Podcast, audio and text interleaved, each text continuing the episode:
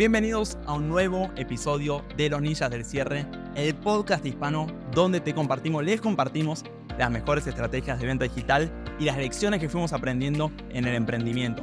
Espero que les guste este episodio, lo grabamos como siempre con mucho amor. Si te gusta, suscríbete, compartilo y sin dar más vuelta, arranquemos, démosle play. A la hora de definir un nicho, ¿Qué es lo que yo llamo la facilidad de convicción. ¿Qué tan fácil va a ser de convencer a esta persona de que me compre o crea en mí como una autoridad en el mercado una vez que la traiga a mi proceso de venta? Ni siquiera estoy pensando dónde está agrupada. Estoy pensando, esta audiencia que está agrupada, una vez que venga a una presentación mía de venta, ¿va a comprar? ¿Va a ser fácil de convencer o va a ser difícil de convencer? Para definir esto, hay dos formas de hacerlo. Número uno, por el grado de educación de esa audiencia. Y número dos, por el grado de autoridad, de evidencia que yo tengo para mostrarle. No se preocupen, ahora va a quedar muy muy claro. Miren esto, facilidad de convicción.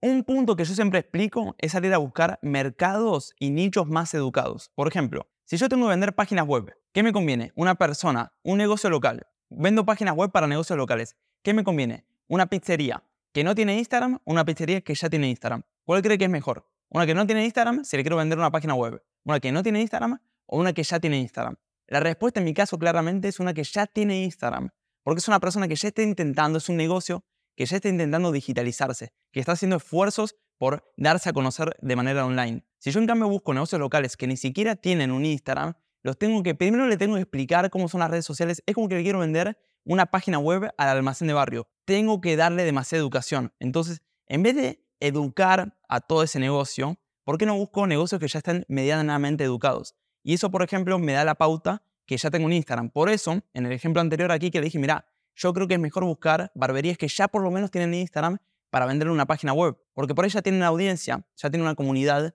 y fácilmente su página web le es mucho más rentable, porque puede mandar su comunidad a la página web. Si esta persona tiene cero presencia digital, es como que una página web no le van a poder sacar tanto provecho como una persona que ya tiene algo de comunidad digital. ¿Se entiende este punto? Voy a dar otro ejemplo. Cuando yo quiero vender marketing, ¿qué me conviene? Una persona que ya está gastando en Facebook Ads una persona que todavía no está gastando en Facebook Ads. Si yo quiero vender, por ejemplo, servicios de creación de contenido o servicios incluso del mismo Facebook Ads, ¿qué me conviene? ¿Un negocio que no está invirtiendo en Facebook Ads o un negocio que ya está invirtiendo? La respuesta, en mi caso, es un negocio que ya está invirtiendo en Facebook Ads, porque es alguien que ya está invirtiendo dinero en publicidad digital, ya cree en la publicidad digital. No es que le tengo que convencer de que esto realmente funciona. Ya lo está intentando, ya se convenció de que aquí hay una oportunidad.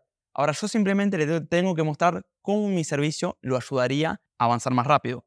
Entonces, ¿qué hice yo cuando en su momento trabajaba en una agencia de marketing digital para salir a buscar nichos que ya estuviesen invirtiendo? Simplemente iba a mi Instagram, veía la publicidad en las historias de Instagram. ¿Tengo acá mi celular? No, no lo tengo. Pero iba a mi publicidad de Instagram y cada vez que veía un negocio local, por ejemplo, una pizzería, le sacaba un screenshot. Otro negocio local, le sacaba un screenshot. Veía una barbería, le sacaba un screenshot. Veía una peluquería, le sacaba un screenshot veía una tienda de ropa, le sacó un screenshot. ¿Por qué? Porque estos negocios ya estaban invirtiendo en publicidad digital.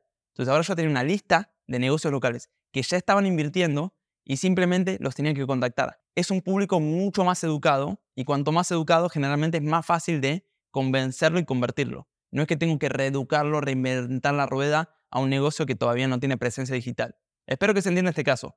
Cuanto más educada está la audiencia, generalmente más fácil de convertir es. Ahora, ¿cuál es otro punto a la hora de convertir? Dijimos que había dos puntos en la facilidad de convicción.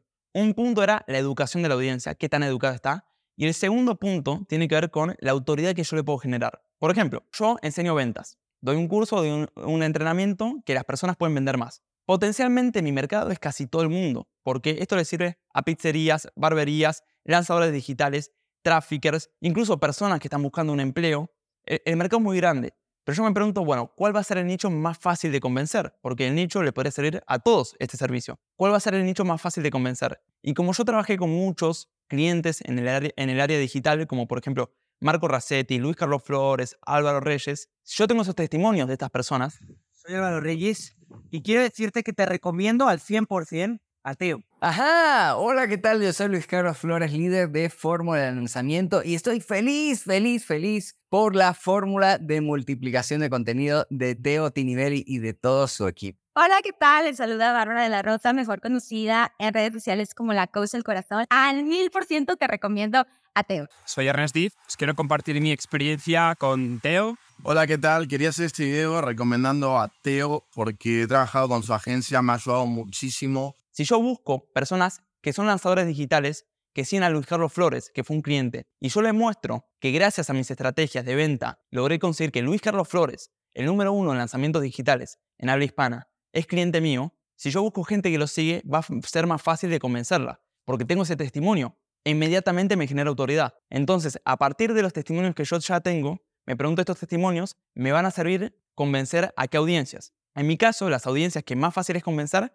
es la gente que está en, la seducción, porque lo tengo Álvaro Reyes como cliente, gente que, es lanzadora digital, porque Luis Carlos Flores fue cliente mío, gente que formó parte de las academias de Marco Rassetti, porque yo tengo su testimonio. Entonces, si yo traigo a esas personas, cuando vean estos testimonios, van a confiar más rápido en Teo. ¿Se entiende este punto? Por ejemplo, a la hora de hacer Facebook Ads y de segmentar, le voy a decir, mira, fíjate si puedes conseguir gente que sigue estas cuentas, que sigue a Álvaro Reyes, a Marco Rassetti, a Luis Carlos Flores, porque cuando entren a mi presentación de venta y yo le muestre que tengo estos testimonios potentes, van a confiar mucho más rápido y la compra va a ser más fácil. La, facilidad de convicción es más corta.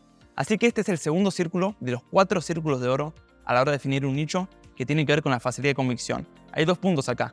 Número uno, el nivel, el grado de educación que tiene esa audiencia. Y punto número dos, cuáles son los activos que nos generan autoridad, que van a hacer más corto el proceso de conversión una vez que la gente entre a nuestro proceso y nuestra presentación de venta a la hora de definir nichos.